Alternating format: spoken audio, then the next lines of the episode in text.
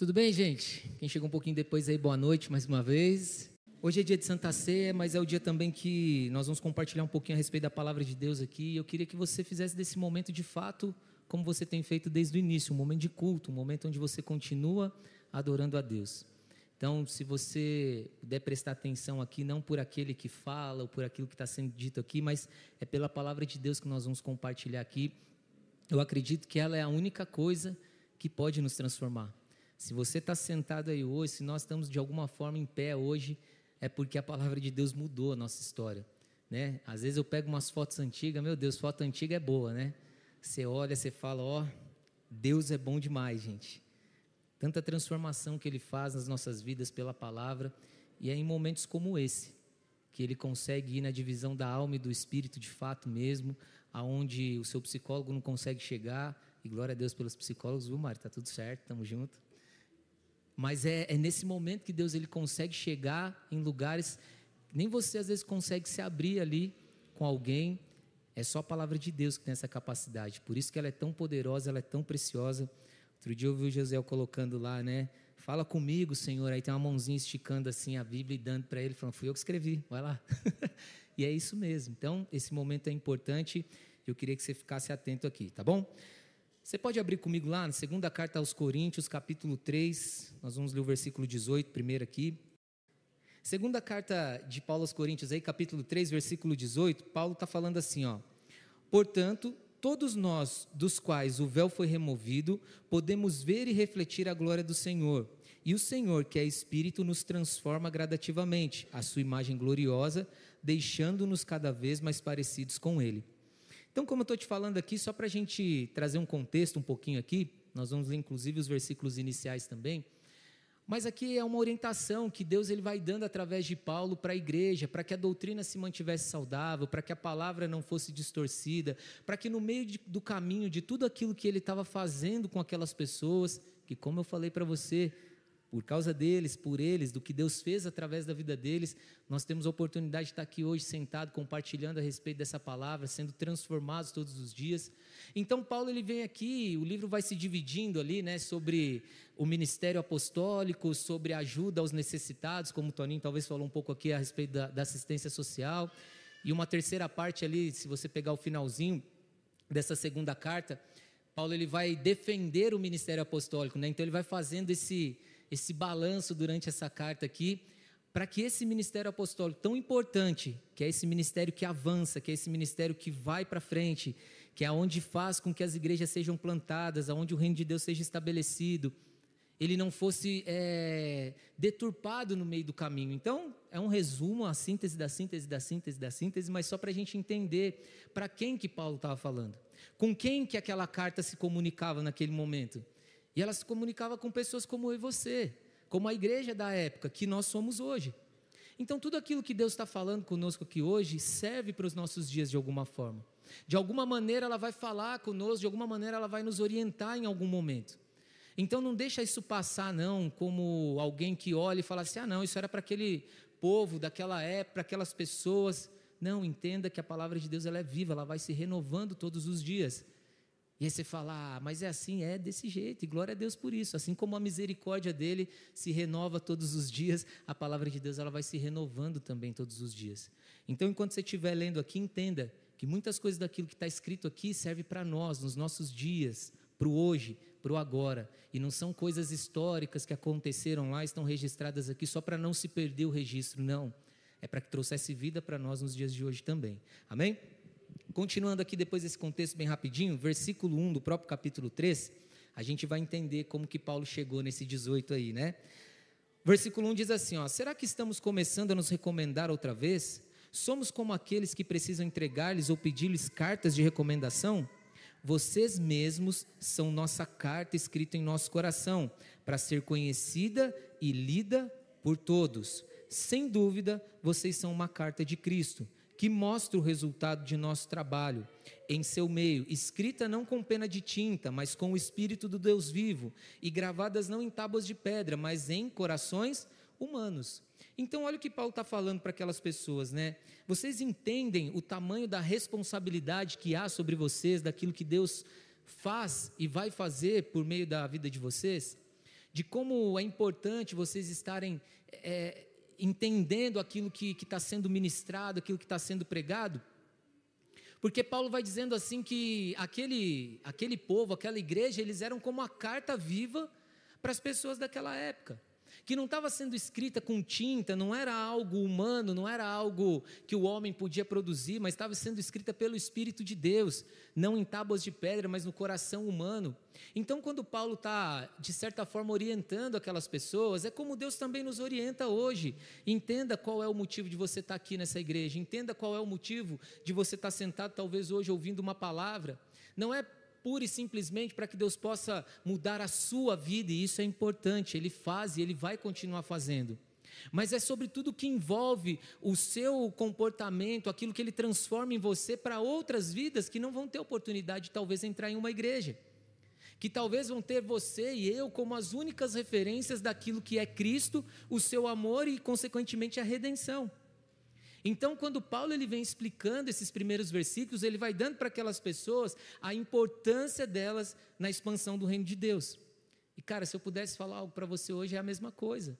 Nós somos importantes naquilo que Deus está fazendo, seja nessa nação, seja nesse mundo, seja nessa cidade, seja no seu bairro, seja na tua casa. Porque talvez o teu maior campo missionário, como a gente sempre brinca aqui, e é verdade, né? É a tua casa, é o teu lar. Quem é você como um pai cristão? Quem é você como uma mulher cristã no seu lar? Quem é você como um filho cristão, uma filha? Como que nós estamos nos comportando? Então essa mensagem sim é para nós hoje. Isso serve para nós de alguma forma. E aí Paulo continua aqui, vamos pegar do versículo 6 em diante. Ele vai dizendo assim: "E ele nos capacitou para sermos ministros da nova aliança, não da lei escrita, mas do espírito. A lei escrita termina em morte, mas o espírito dá vida."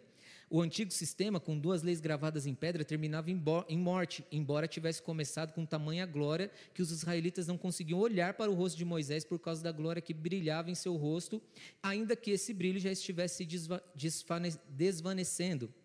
Acaso não deveríamos esperar uma glória muito maior nesse novo sistema? Quando ele fala sistema, ele está falando da nova aliança feita por meio do sacrifício de Cristo, né?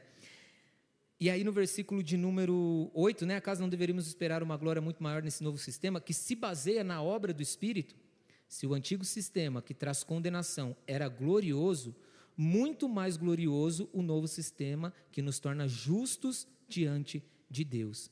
Então, basicamente, Paulo está falando: olha a importância de tudo que Cristo fez, da redenção feita através da cruz, de como Deus nos reconciliou novamente com Ele através de Jesus. E tudo isso tem um propósito.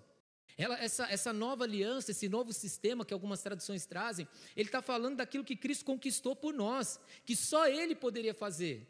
Nos tornar de novo amigos de Deus, como a gente sempre canta às vezes, né? E a gente não entende o tamanho da obra redentora que Cristo fez. E isso é muito sério, porque às vezes a gente passa parte da nossa vida, às vezes até cristão de alguma forma, ouvindo a, a, mensagem, talvez se comportando minimamente dentro daquilo que a palavra diz, mas sem entender a capacidade, o tamanho, ainda que não consigamos completamente, mas entender a importância de Cristo. E é em situações como essa que Cristo vai perdendo o centro das coisas. E é por isso que muitas vezes nós vamos ficando doentes. E é por isso que muitas vezes coisas que não deveriam nascer entre nós acabam nascendo. E é por isso que muitas vezes a própria igreja começa a cometer coisas que ela não deveria cometer, começa a queimar as pessoas, começa a perseguir os outros, começa a fazer uma série de coisas. Né? Eu estou falando de história mesmo, tal, até a gente chegar aqui, porque Cristo vai perdendo a centralidade das coisas. E nós, como igreja hoje, precisamos ter isso muito vívido no nosso coração, em todo tempo, em todo momento. Ele é a razão de todas as coisas. É por causa dele que a gente está reunido aqui. É por causa dele que nós hoje podemos orar e Deus nos ouve. É por causa dele hoje que nós, de alguma forma, oramos e Deus vai ali, ele nos cura, ele nos transforma. Porque o castigo que nos traz a paz estava sobre ele, pelas suas pisaduras nós somos sarados. Tudo é por ele. E Paulo vai falando sobre isso e a gente vai falar um pouquinho mais lá na frente em nome de Jesus.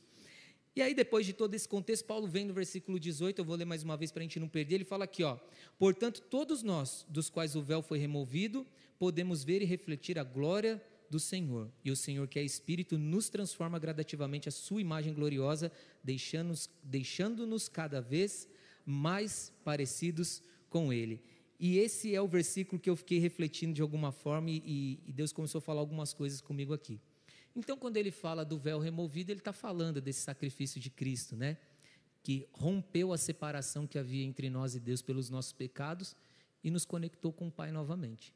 Paulo faz uma afirmação muito importante quando ele diz assim no versículo 18: que todos dos quais o véu foi removido podemos ver e refletir a gloriosa imagem de Cristo. Ele fala melhor, né? A glória do Senhor, o Senhor que é Espírito, que vai nos transformando gradativamente. E eu fiquei preso nesse versículo de alguma forma. Eu falei, Deus, o que, que tem aqui que eu não estou enxergando? E aí fiquei lendo, li de novo, li mais uma vez, até que num dado momento eu li essa parte que diz assim: podemos ver e refletir. Cara, isso daqui é transformador para nós. Porque quando Paulo ele traz essa ordem a respeito daquilo que Cristo faz em nós, essa ordem ela tem uma importância significativa para mim e para você hoje. Quando Paulo diz assim que podemos ver primeiro para depois refletir, a gente precisa entender isso nos dias de hoje, que essa ordem ela não pode ser mudada. Ela não pode ser invertida.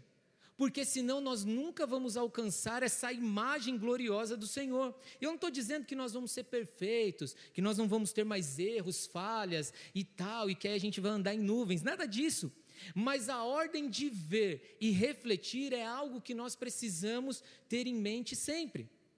Porque eu jamais vou conseguir refletir algo que eu não vi, ou algo que eu não estou vendo. Essa ordem, quando ela é invertida, faz pessoas perderem muitos anos da sua vida, tentando ser coisas que elas jamais vão conseguir ser. E por que, que elas não conseguirão ser aquilo que talvez Deus projetou para a vida delas, quer refletir através, através da vida delas, porque essa ordem às vezes ela não é respeitada e tem muita gente que ao invés de ver e refletir, está querendo refletir primeiro ao invés de ver.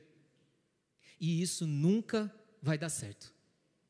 Falo para você com toda a certeza do mundo, e não porque eu sou esperto, especial, nada disso. É porque isso faz parte do nosso cotidiano até. E eu vou te explicar algo legal.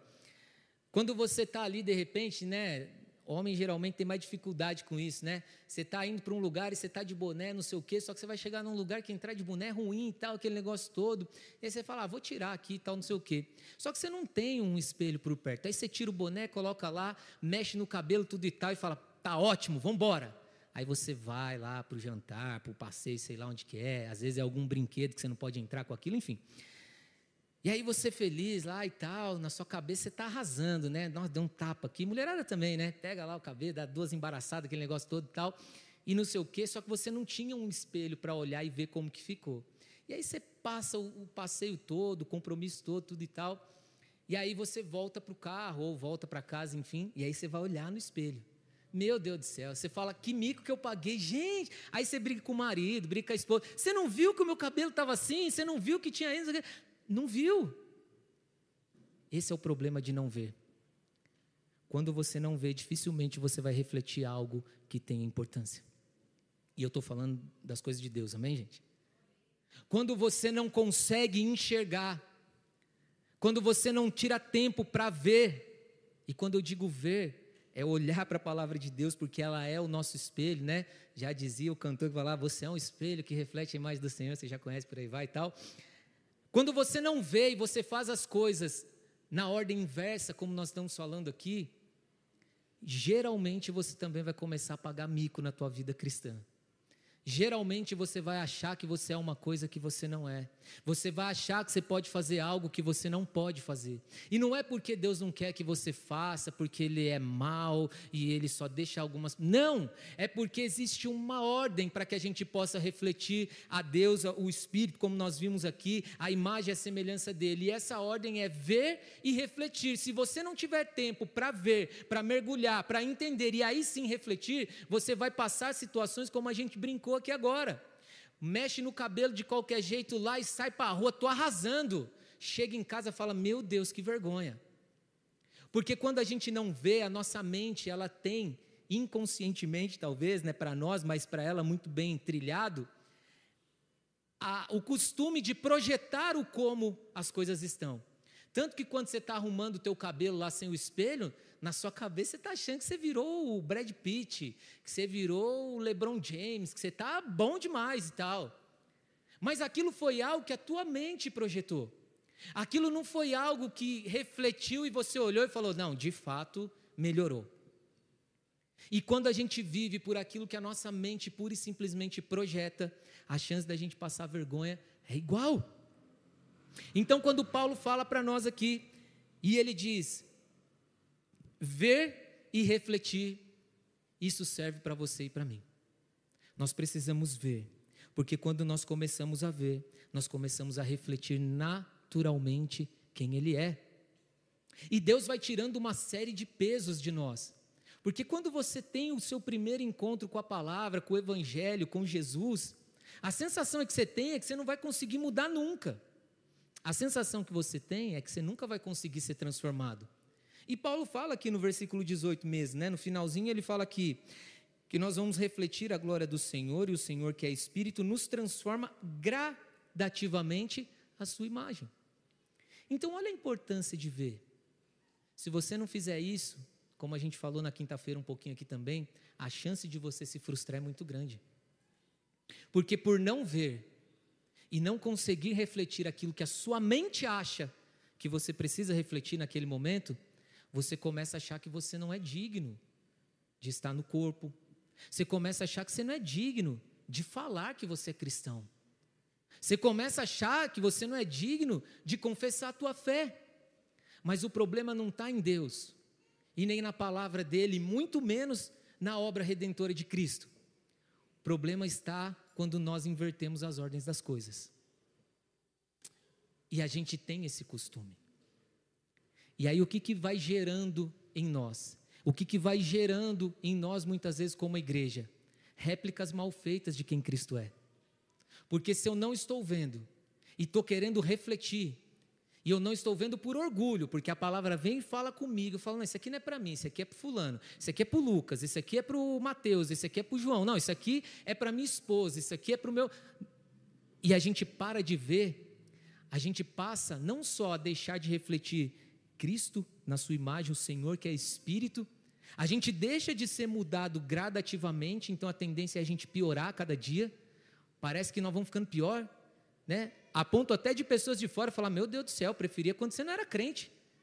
Porque quando você não era cristão e tal, era melhor, era mais fácil de falar com você. Agora, meu Deus do céu, que igreja é essa que você está indo? Porque me avisa para eu passar longe daqui. Porque esse é o resultado de não ver e refletir e tentar refletir antes de ver. E aí a gente vai gerando réplicas distorcidas de quem Cristo é e do seu amor. E é por isso que a gente vê tanto escândalo aí, não julgando as pessoas, porque nós estamos suscetíveis sempre, a partir do momento que a gente deixa de ter contato com o nosso espelho, a possibilidade da gente refletir algo ruim é grande. Por isso que a Bíblia diz que a boca fala daquilo que o coração está cheio.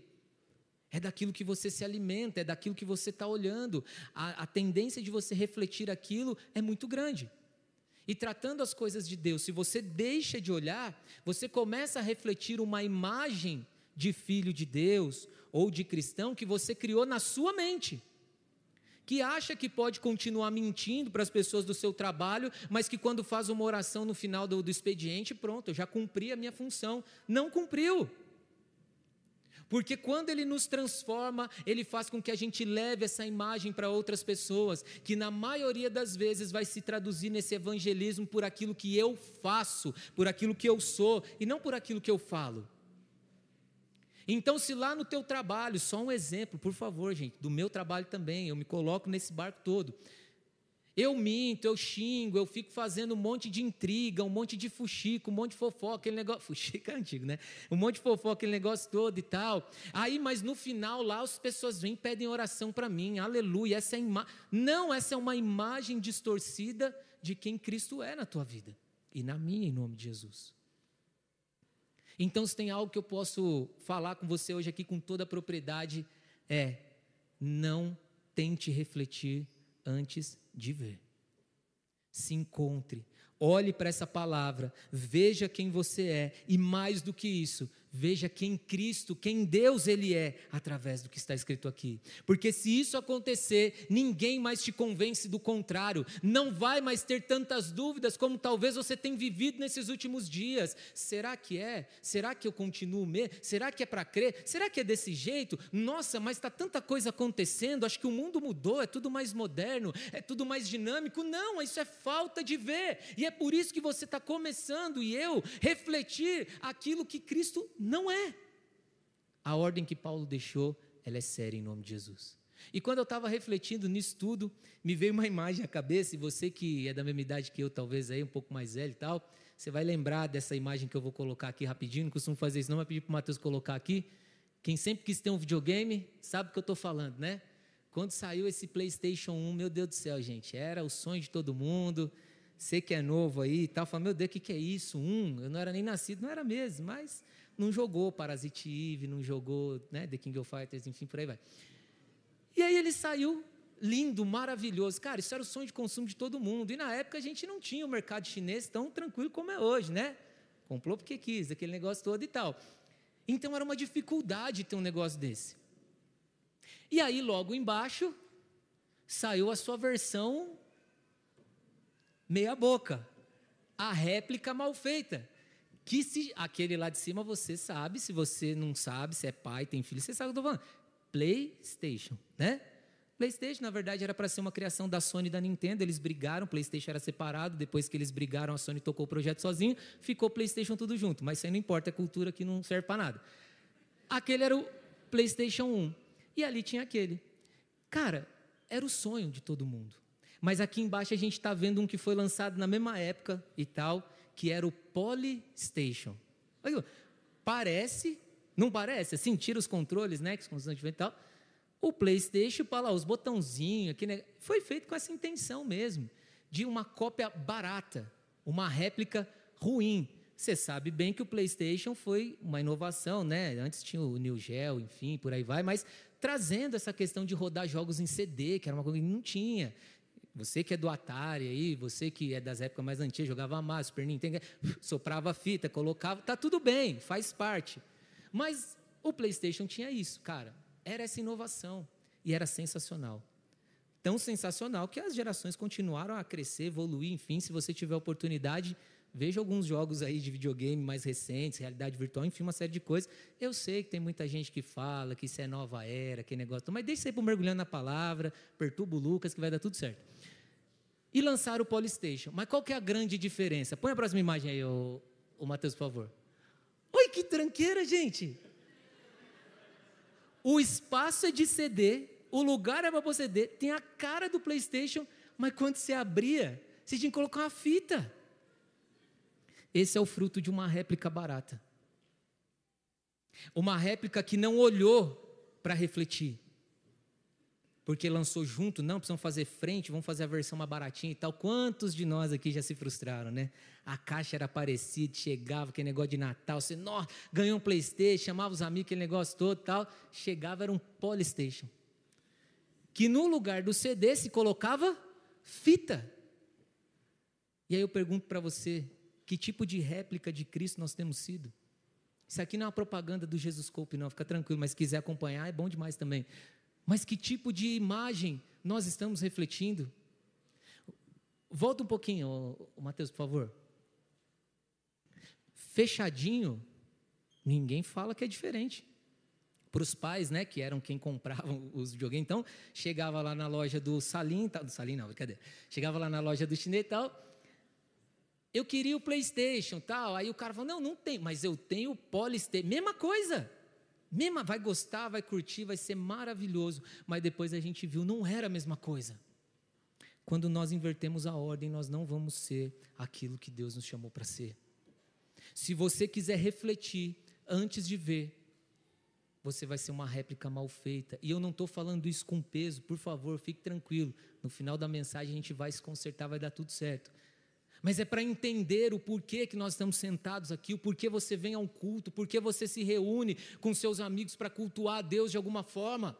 Qual é a, importância de você estar tá nessa terra? Por que, que você nasceu? Por que, que nós estamos aqui falando a respeito de uma palavra que foi escrita tanto tempo atrás? Qual é o motivo disso tudo? Isso vai passar por aquilo que você desejar refletir. Então é importante você voltar os olhos para cá novamente. Ver quem você é, ver quem Deus é. Pode tirar isso.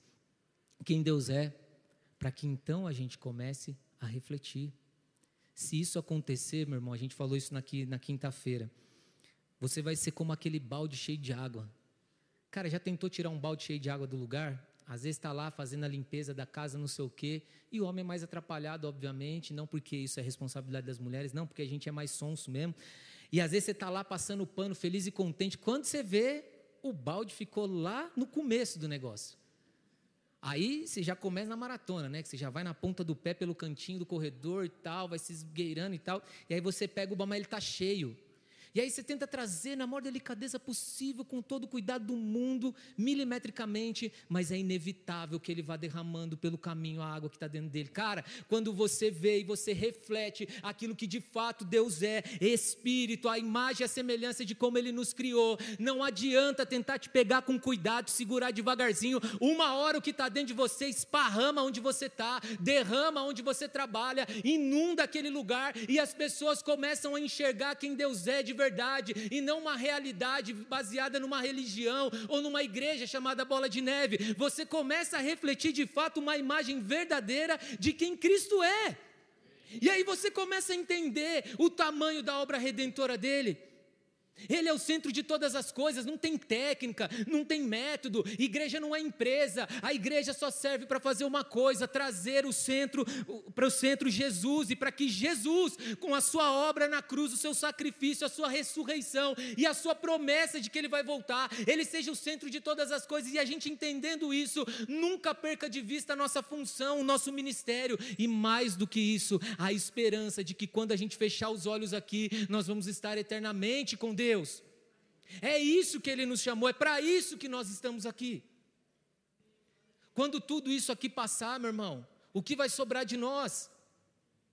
Isso aqui não é o clube dos amigos de Cristo. Aqui não é o clube dos simpatizantes de Jesus. E quando eu digo aqui, eu não estou falando da bola de neve, de nós hoje sentados aqui, por favor. Eu estou falando da igreja como um todo, desde lá dos seus primórdios, como a gente estava lendo aqui.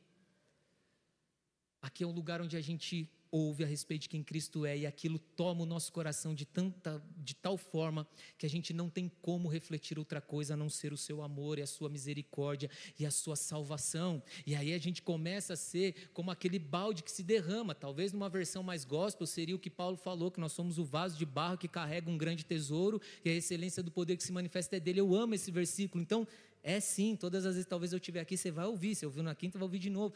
E glória a Deus por isso, mas entenda, nunca inverta essa ordem do ver para refletir. Porque senão, a chance de você e eu sermos um Polystation da vida, um Polystation gospel, é muito grande.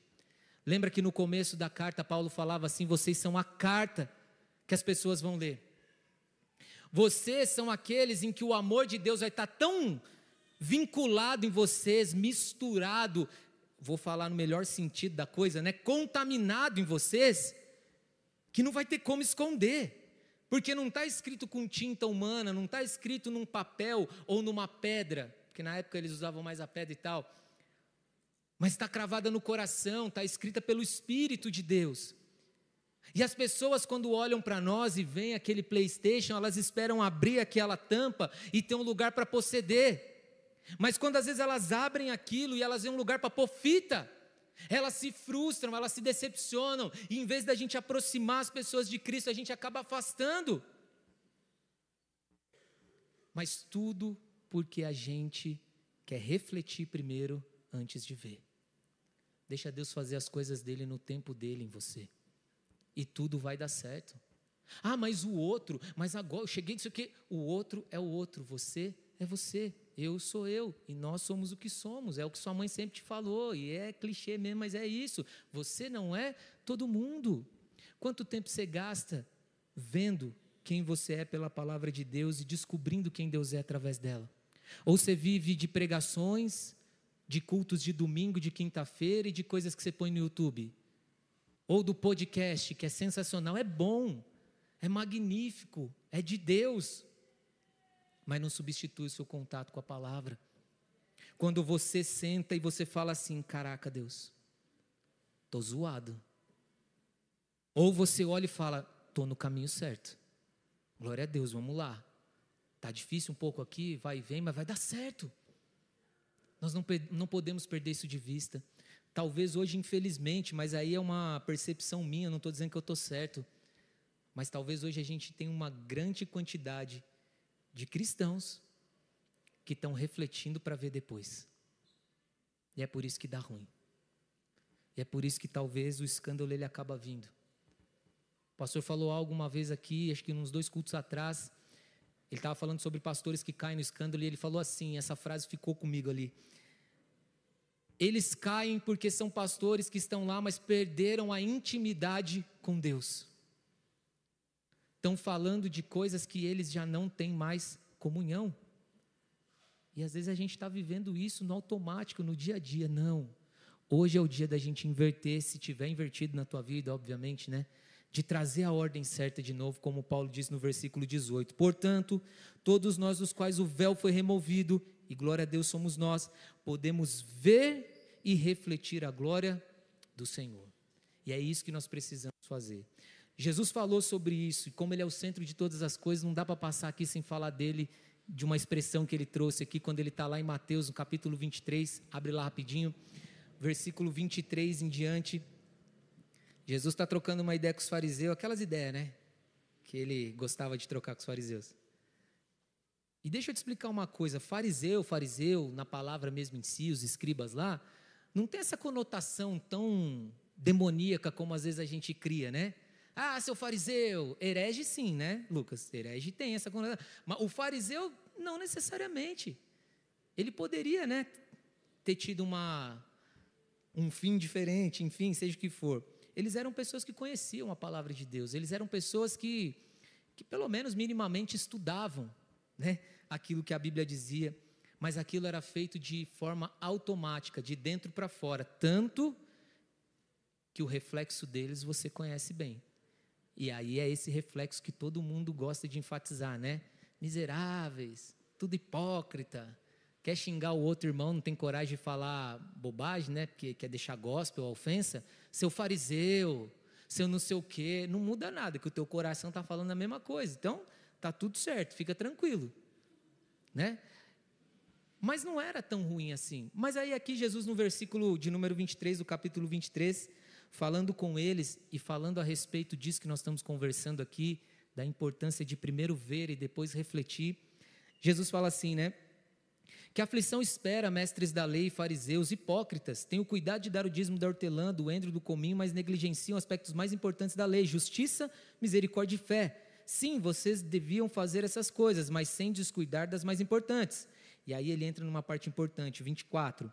Guia cegos, coam a água para não engolir um mosquito, mas engolem um camelo. 25. Que aflição os espera, mestres da lei fariseus. Hipócritas, tenham cuidado de limpar a parte exterior do copo e do prato, enquanto o interior está imundo, cheio de ganância e falta de domínio próprio. Você é o nervosinho? O irritadão? Como é que é que chama? O sanguíneo, né? Tem o, o colérico, pá. desculpa, melhor o colérico ou o sanguíneo? Me explica aí, se a Tati Nascimento tiver, ela sabe o que eu estou falando. E aí ele fala, que não tem domínio próprio.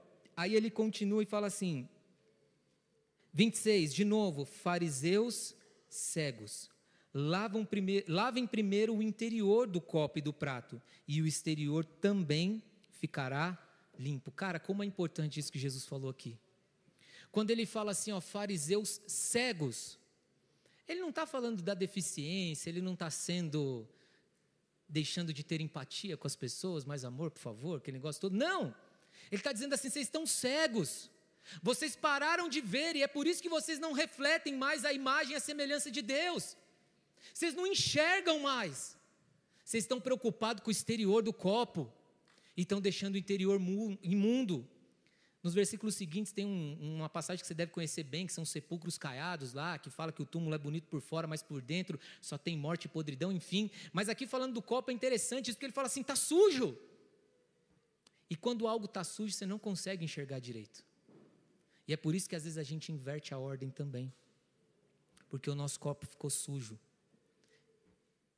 E isso acontece, né? Você já deve ter ouvido clichê também essa história, que a mulher reclamava que a janela do vizinho sempre estava suja, blá, blá, blá e tal, você já conhece.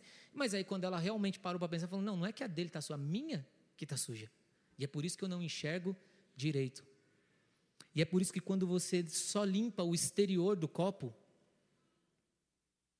a consequência é refletir algo que Cristo não é. A sujeira que vai ficando dentro, a falta de pedir perdão, a falta de se consertar com Deus todos os dias, a falta de chegar diante dele, se rasgar e falar: olha, antes da minha bênção, antes de me dar o que eu quero, antes de me fazer um grande homem, profeta, pregador, missionário, evangelista, bispo, dono de empresa, dono de tudo que eu posso fazer com meu dinheiro e tal, antes de todas essas coisas, me ajuda como você ajudou Davi naquele dia, como nós lemos no Salmo 19 aqui. Livra-me dos meus pecados que são intencionais e aqueles que eu sei o que eu estou fazendo, porque só assim eu serei, eu serei livre de grande pecado, porque então eu quero que a meditação do meu coração e as palavras da minha boca comecem a ser agradáveis a Ti. Quando você deixa de fazer isso, o seu copo vai ficando sujo, como Jesus falou. E aí é difícil olhar por um vidro sujo. Talvez o copo que ele estava falando lá nem era o copo que nós temos hoje de vidro, né? Dada a época dos fatos, podia ser um copo de lata, de metal, mas a ideia é a mesma. Ele está falando: não adianta estar tá bem por fora, se por dentro estiver ruim, isso vai deixar vocês cegos, que não conseguem ver para refletir depois. Qual é o, o copo que você tem que lavar hoje, que eu tenho que lavar? Porque eu também tenho copos para lavar. Eu também tenho louça para lavar. E mais uma vez, Jesus fala algo que é importante para a gente, é pontual. Que ele diz assim no versículo 26, né? Lavem primeiro o interior do copo e do prato. Se arrependam, se limpem, confessem as suas falhas, entendam que vocês estão cegos por enquanto. E aí ele continua e termina assim, né? E o exterior também ficará limpo. Você vai ficar bonito por tabela. É verdade. Nossa, mas eu estou mal acabado e tal. Pode ser, no seu caso, pode ser que o interior esteja sujo. Porque a Bíblia diz que o coração alegre formoseia o rosto. E beleza é relativo, meu irmão. Eu casei. Então, beleza é relativo. Às vezes você olha para vocês e fala, cara, eu sou lindo, maravilhoso. Para você, para a sua esposa, para o seu marido, seja o que for. E está tudo bem. Mas quando você limpa o interior, Deus te dá uma beleza que todo mundo reconhece, que todo mundo compreende, que todo mundo se agrada. Não é aquela beleza irritante, que quer ser mais bonito que todo mundo, porque hoje isso também é, é motivado, é cativado, é de alguma forma é, incentivado, né?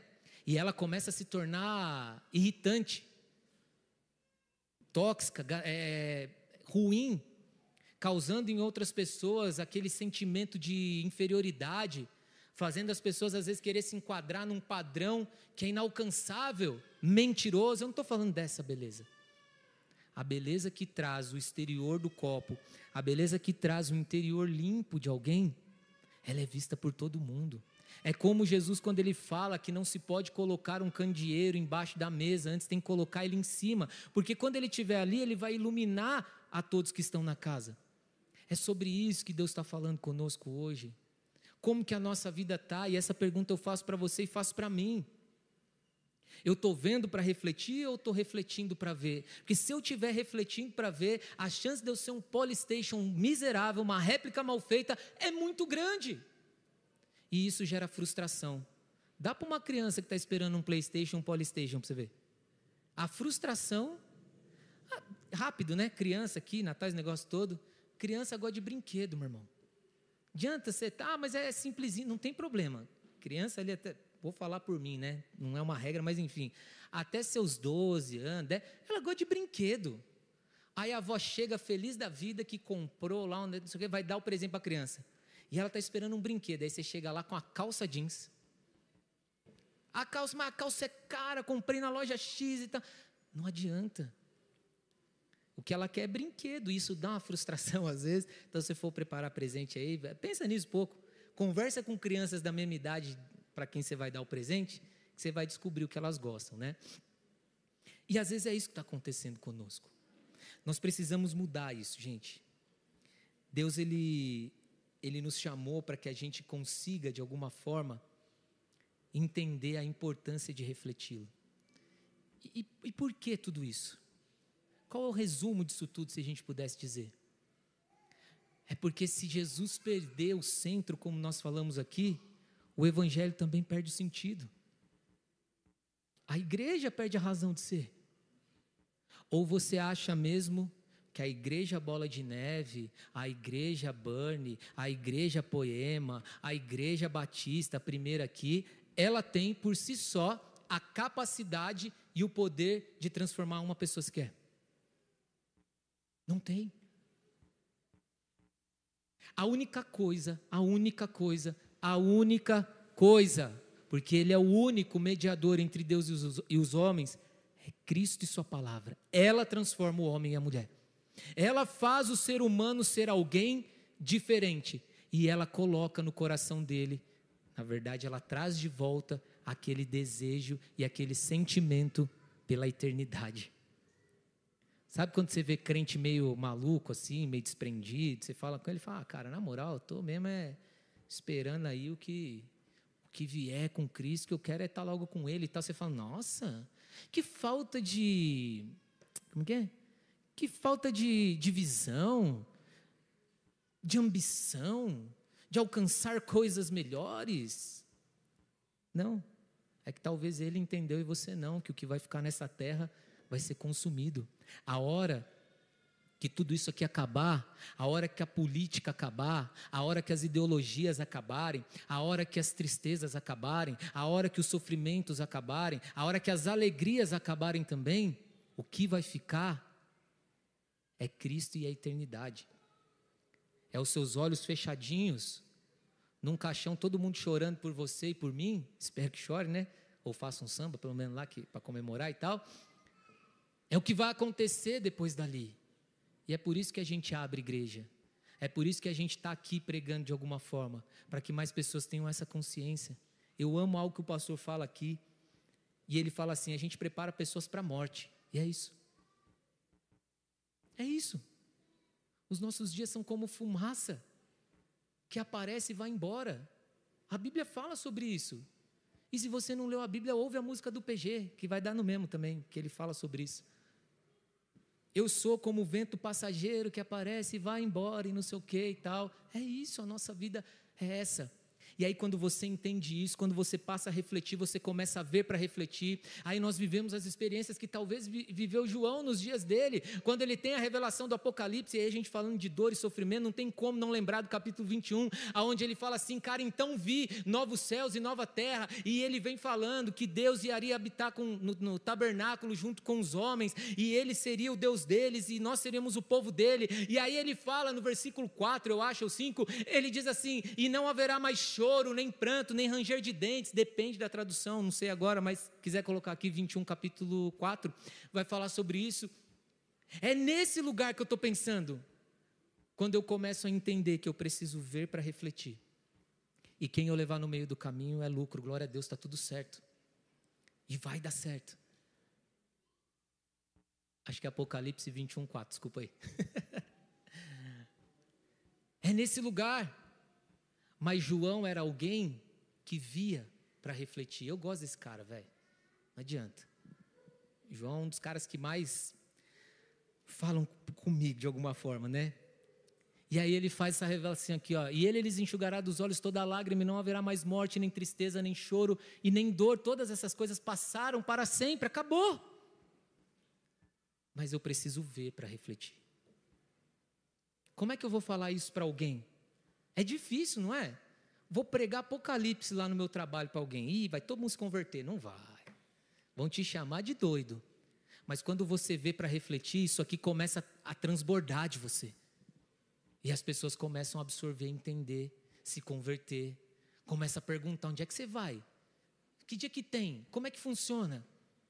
Porque no final é isso que importa. Eu quero chegar nesse dia. Eu quero chegar nesse dia.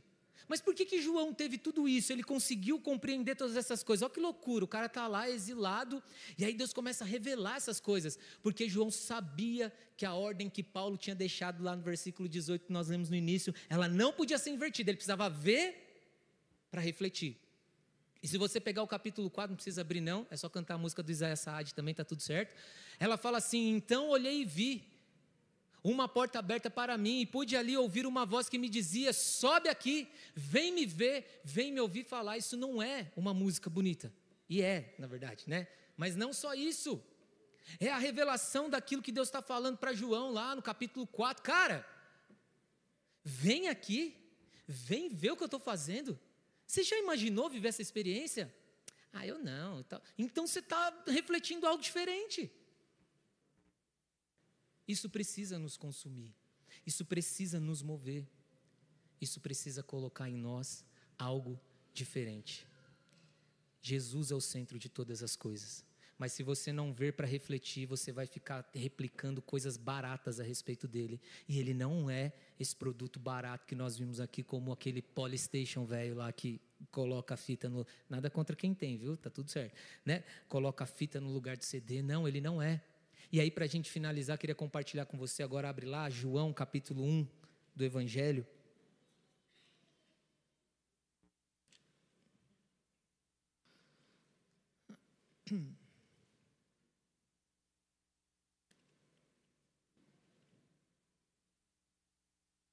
É só os primeiros versículos, fica tranquilo, vai dar certo.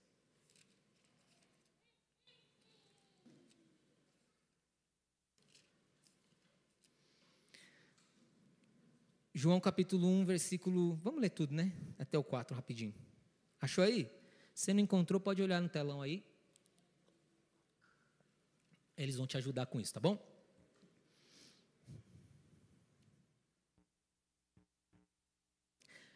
No princípio, aquele que é a palavra já existia, a palavra estava com Deus e a palavra era Deus. Ele existia no princípio com Deus. Ele quem? João? Não, gente, Jesus, né? Falando aqui. Por meio dele, Deus criou todas as coisas. Cara, você consegue entender a dimensão de quem Jesus é? Por meio dele, dele quem? João? Não, Jesus, né? Deus criou todas as coisas. A cachoeira que você vê correndo para o sentido certo. A flor que nasce no meio do monte de pedra. Os animais que às vezes vivem em todo lugar que você fala, cara, como é que pode viver alguém aqui? Os seres humanos, criados à imagem e perfeição do próprio Deus, feito com as mãos dele. Então Jesus é tudo isso, além de ser o redentor, além de ser aquele que me reconectou com Deus, além de ser aquele que vai me dar essa oportunidade mais uma vez hoje, além de ser aquele que disse: todas as vezes que comer e beber desse sangue, façam isso em memória de mim. Mas não é porque ele queria ser a estrela, a última bolacha do pacote, é porque também ele sabia sobre todo o poder e autoridade que tinham sido colocados sobre ele, o que ele tinha feito pela humanidade. E aí João continua dizendo, 4, aquele que é a, aquele que é a palavra possuía a vida, e a sua vida trouxe luz a todas, a todos. E a luz brilha na escuridão, e a escuridão nunca conseguiu apagá-lo. Cara, esse é Jesus. É essa luz que eu quero refletir. É isso que eu quero derramar com o meu balde aonde eu for. Não é que a minha igreja é descolada, legal, que tem gente esquisita com tatuagem, está tudo bem. Mas é esse que vivia antes de todas as coisas, é esse que existia antes de todas as coisas e que nele estava a vida, e a vida é essa que se manifestou aos homens, é por ele que todas as coisas foram criadas e tudo aquilo que existe hoje permanece do mesmo jeito, é por causa disso, porque ele, Cristo, a palavra dele, quando ele te confronta, me confronta, quando ele nos rasga, quando ele diz: limpa esse copo por dentro, porque senão vai ficar ruim, é isso que muda o homem. Não são as cadeiras brancas ou marrons, não é a parede preta ou a asa pintada lá atrás, é aquilo que eu sei de Cristo e que eu reconheço quem Ele é. Se eu fizer isso, eu vou ser menos chato, eu vou ser menos arrogante, eu vou ser menos orgulhoso, eu vou ser menos soberbo e eu vou conseguir refletir a imagem e a semelhança do Deus que é Espírito. É isso que Ele te chamou para fazer e me chamou para fazer. Gaste tempo com aquilo que é verdadeiro. Está preocupado em fazer tanta coisa? Ah, vou fazer um exemplo gospel só, né? Nem sei se a gente vai fazer ou não, mas fica tranquilo, não é revelação não, só um exemplo. Né? Ah, e vou fazer o curso de teologia X, vou me inscrever lá na. Como é que é na época que a gente. Todo adolescente o sonho de ir. Você que é mais crente, ô Lucas? Dos missionários. Jocum, Jocum, Jocum, né? Vou lá me inscrever na Jocum. Quantos eu vi que tentaram refletir antes de ver e se inscreveram? passar os piores anos da vida. E não por culpa do, do, do ministério, amém? Mas é pela falta de olhar e refletir depois. Queriam refletir antes de olhar, não adianta. A ordem não inverte. Então, antes de qualquer coisa, cara, olha para o interior do teu copo como eu vou olhar para o meu. O meu está sujo, com certeza. Eu não tenho dúvida. Todos os dias eu preciso limpá-lo.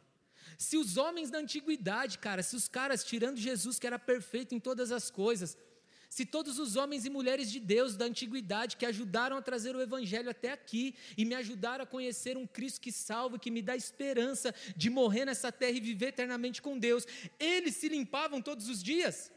Eles limpavam o interior do copo todas as vezes, como Davi falou aqui no Salmo 19, que nós iniciamos o culto. Por que, que eu não tenho que fazer a mesma coisa?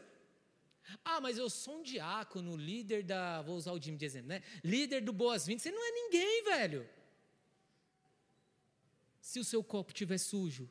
Não, porque eu sou presbítero, eu prego grande coisa. Isso aqui pode ser uma imagem distorcida. E o meu interior está podre por dentro. E um copo limpo por fora até engana, né? Agora, eu não sei se você é criterioso, eu não sou muito, não, mas quando está muito sujo eu percebo, né? Você pega o copo, limpa por fora e tal, e você vai beber quando você olha e fala, medo. Uh, você joga aqui, né? Depois eu bebo, tá tudo bem. Não bebe, filho, você não está com sede? Não, agora não, depois tal. Porque o copo sujo é intragável. Não dá. Nossa, mas ele é bonito por fora. Ele fala que nem crente, ele fala que nem alguém que é evangélico da bola de neve, ele é descolado, ele anda assim e tal, mas por dentro o interior do copo está ruim. E é isso que Deus nos chamou hoje aqui a fazer. Porque talvez não tenha momento melhor para limpar o interior do copo do que momentos como esse. E aí eu queria compartilhar com você lá na primeira carta aos Coríntios, capítulo 1. É isso mesmo, capítulo 11, versículo 23. Paulo vai falar assim, ó: Pois eu lhes transmiti aquilo que recebi do Senhor. Na noite que o Senhor Jesus foi traído, ele tomou o pão, agradeceu a Deus, partiu e disse: Este é o meu corpo que é entregue por vocês. Façam isso em memória de mim. Da mesma forma, depois da ceia, tomou o cálice e disse: Este é o cálice da nova aliança, confirmada com o meu sangue. E aí ele diz: Faça isso em memória de mim sempre que o beberem porque cada vez que vocês comem desse pão e bebem desse cálice, anuncia a morte do Senhor até que venha. Assim, quem come o pão ou bebe do cálice do Senhor indignamente é culpado de pecar contra o corpo e o sangue de Cristo. E aí, versículo 28, às vezes a gente fica preso só na condenação. Ah, então não posso, pequei, chaqueto, vou curtir meu pecado, como se ele fosse conserva, né? Vou curtir aqui e tal, hora que der. Não, porque o versículo continua e no 28 ele fala: Portanto, examinem-se antes de comer do pão e beber do cálice. E aí o versículo continua: Pois se comem do pão ou bebem do, do cálice sem honrar o corpo de Cristo, comem e bebem, julga, é, bebem julgamento contra si mesmos. Esse é o momento de você olhar para o interior do teu copo, como eu vou olhar para o meu. É o momento de você trazer essa limpeza do teu interior. Mas por quê? Para você ser um crente melhor para a igreja? Ah, para você ser um evangélico mais legalzinho, ou para você ser melhor levita, sei lá, levita não, né, mas que faz parte do louvor aqui e tal. Não, é para que nós, você e eu, a gente possa refletir a imagem de quem Ele é, cara. E pessoas sejam alcançadas. E fazendo isso, a gente vai ver também os sinais, as maravilhas, porque a Bíblia diz que os sinais eles acompanhariam aqueles que creem. E eu creio nisso. Eu acredito que Deus ele pode curar pessoas aqui nesse lugar hoje. Eu creio que ele pode te encher do Espírito Santo, independentemente do meu comando, porque eu não sou ninguém para fazer isso.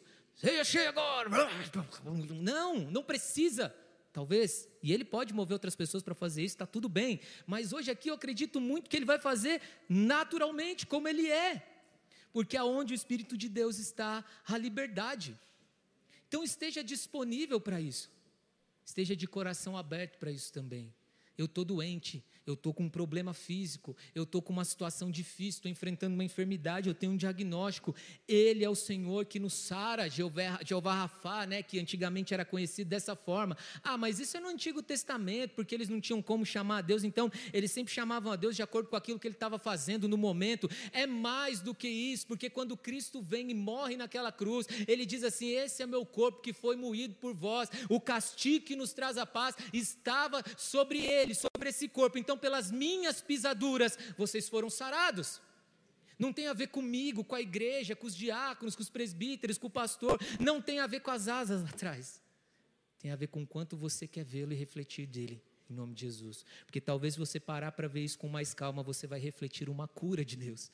Talvez se você parar para ver isso com mais calma, você vai refletir esse batismo no Espírito de Deus. E aí, meu irmão, quando você começa a refletir quem Ele é de fato, a imagem e a semelhança de Deus vivo, aí ninguém te segura. Aí você é um balde cheio, que por mais que eu tente carregar com aquele cuidado, eu vou derramar. E que derrame mesmo. É isso que a gente quer em nome de Jesus. Amém? Queria convidar você a fechar os seus olhos, curvar sua cabeça aí onde você está. Senhor, antes de participar desse momento tão importante em nome de Jesus, nós queremos, até mesmo antes de apresentar esses elementos ao Senhor de alguma forma, nós queremos pedir perdão, Pai, pelos nossos erros, pelas nossas falhas, pelas nossas transgressões.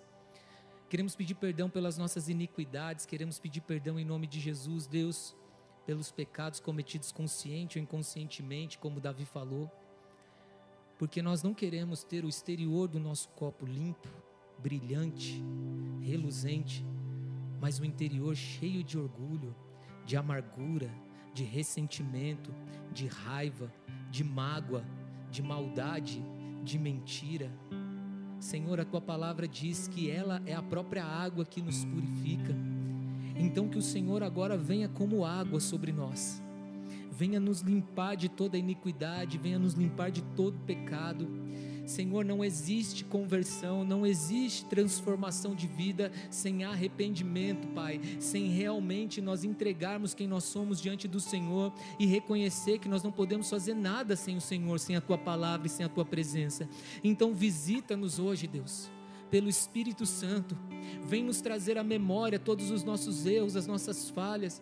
Vem nos fazer refletir a imagem do Senhor, mas antes disso, vem nos fazer enxergar a sujeira do nosso interior, Pai vai tirando, vai colocando para fora aquilo que não presta. Senhor, vai fazendo como o Senhor fez nos dias que chegou no tabernáculo, no templo do Senhor, e viu aquele monte de negócio sendo feito, aquele monte de mercador, monte de cambistas, e ali diz a tua palavra que o Senhor, com uma força até física naquele instante, colocou todo mundo para correr, limpou a porta daquele templo. Assim nós clamamos ao Senhor hoje.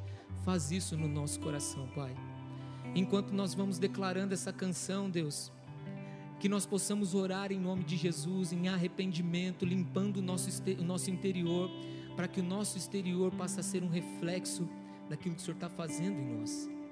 E antes disso também, Pai, nós já colocamos esses elementos diante do Senhor.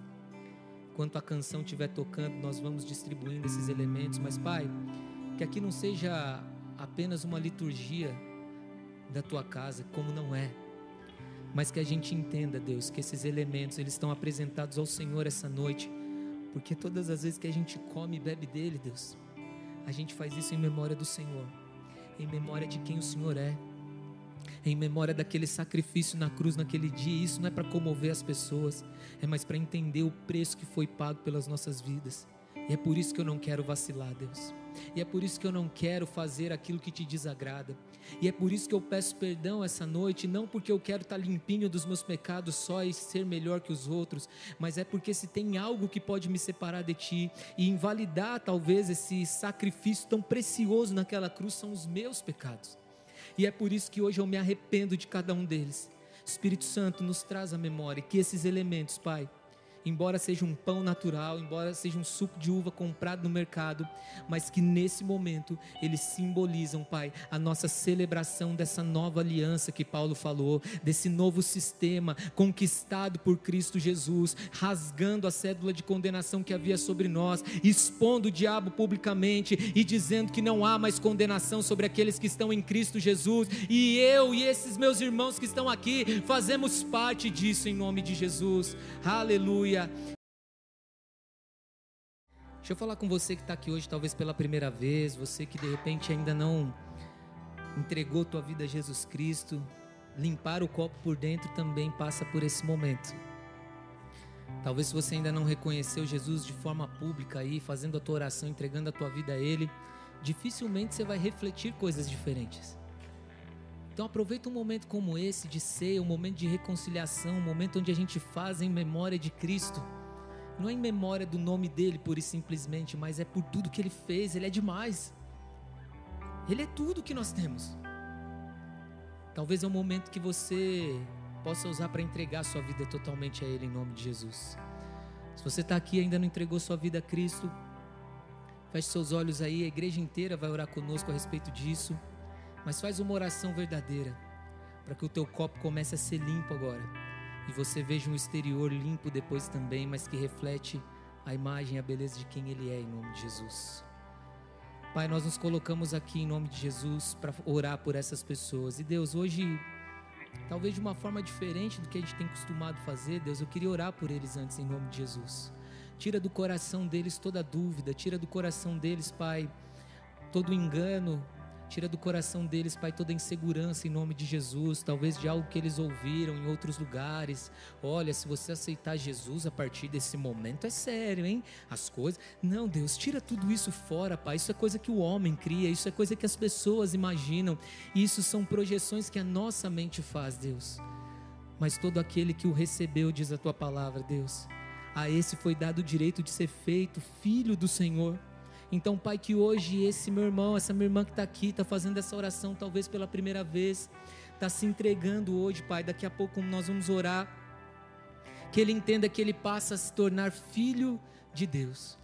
E que, como filho, ele vai viver os benefícios de ter um pai que não falha, um pai que não muda, um pai que não se transforma, um pai que vai estar conosco em todos os momentos, um pai que não vai ter nada a ver com aquele pai natural, talvez que nós tivemos um dia que não nos amou direito, que não deu a atenção que deveríamos, que foi embora, seja o que for, não importa a história triste que aconteceu. Esse pai, ele é soberano, ele supre toda a nossa necessidade de paternidade e ele nos ajuda a andar como filhos verdadeiramente. Se você quiser ser filho a partir de hoje, no seu lugar mesmo, repita comigo essa oração. Diga: Senhor Jesus, eu o recebo como meu único Senhor e Salvador. E a partir de hoje, eu quero andar com o Senhor. E a partir de hoje, eu quero ser feito, chamado, visto como filho de Deus. Se você crê nisso, dê glória a Deus. Amém. A senhora quer vir aqui conosco?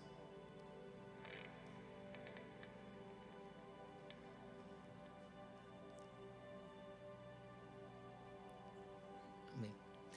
Vamos lá, os diáconos quiserem subir aqui, por favor.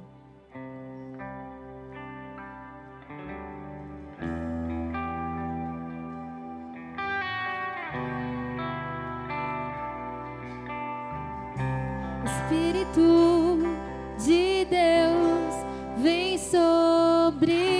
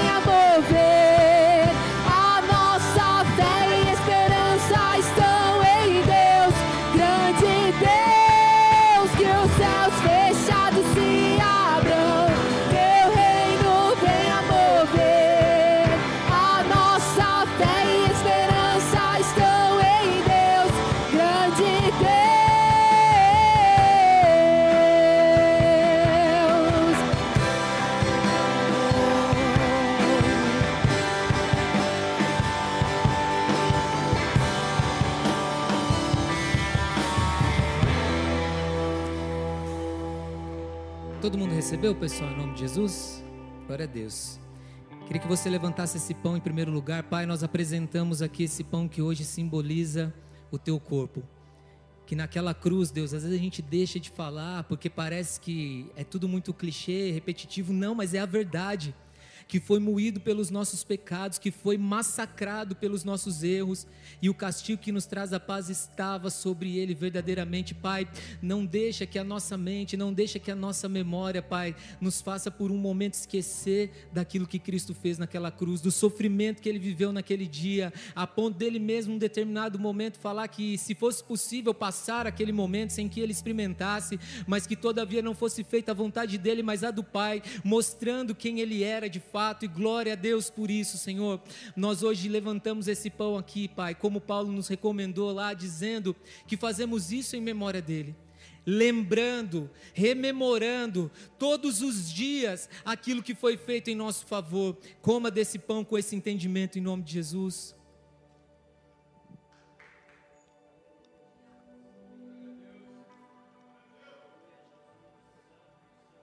Aleluia. Levante o cálice também.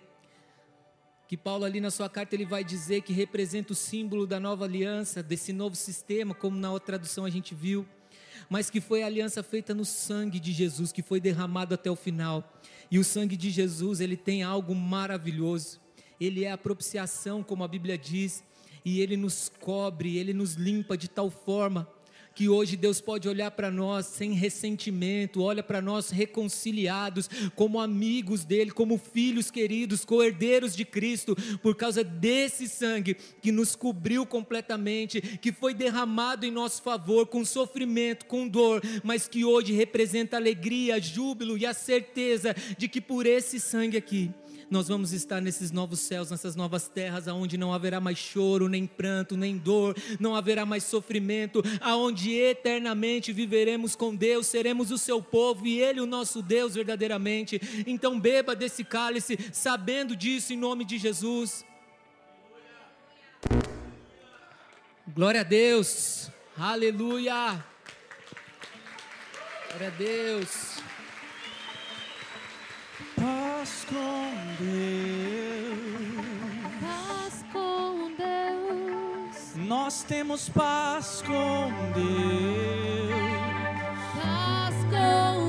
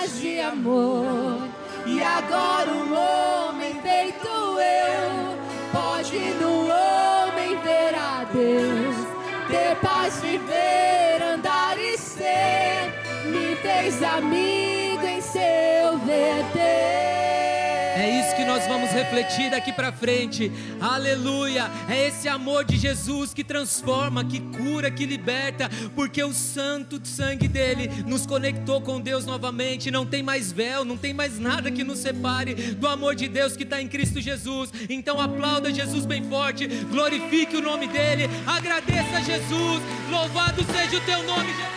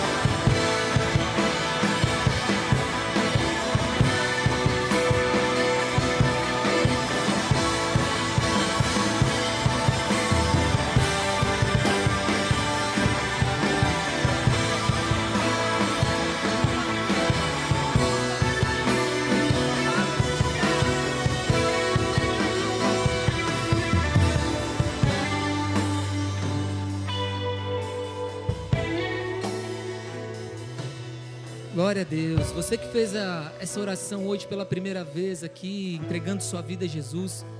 No final do culto, não deixe de procurar o pessoal do Boas-Vindas, não, em nome de Jesus. A Paula está aqui, né, Paula? Glória a Deus. Procura ela no final do culto, deixe seu nome lá, os seus dados. Por quê? Que a gente quer ficar te importunando? Imagina, claro que não. Para que você saiba o que acontece aqui na igreja, para que você entenda a programação e que você, talvez, em algum desses encontros que a gente diz aqui nas células, onde Deus se manifesta tremendamente, você possa limpar um pouquinho mais o teu copo.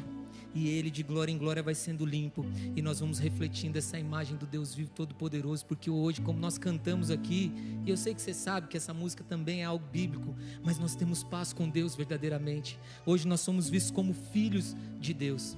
Então no final do culto, procura a Paula ali, deixa teu nome com ela, procura uma célula perto da tua casa, em nome de Jesus.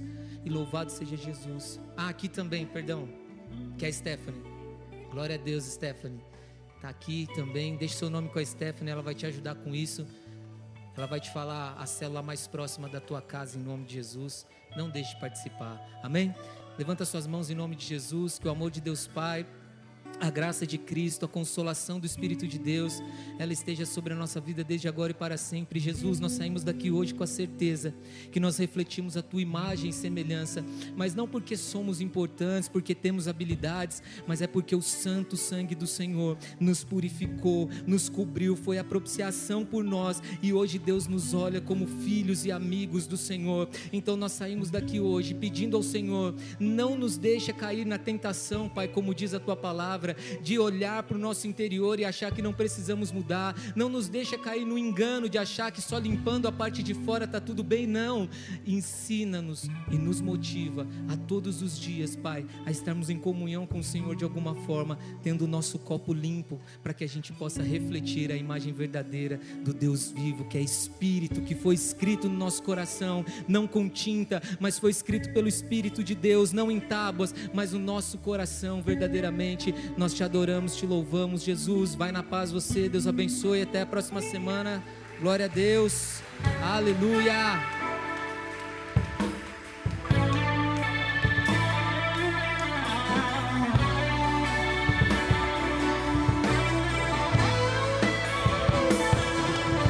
Temos paz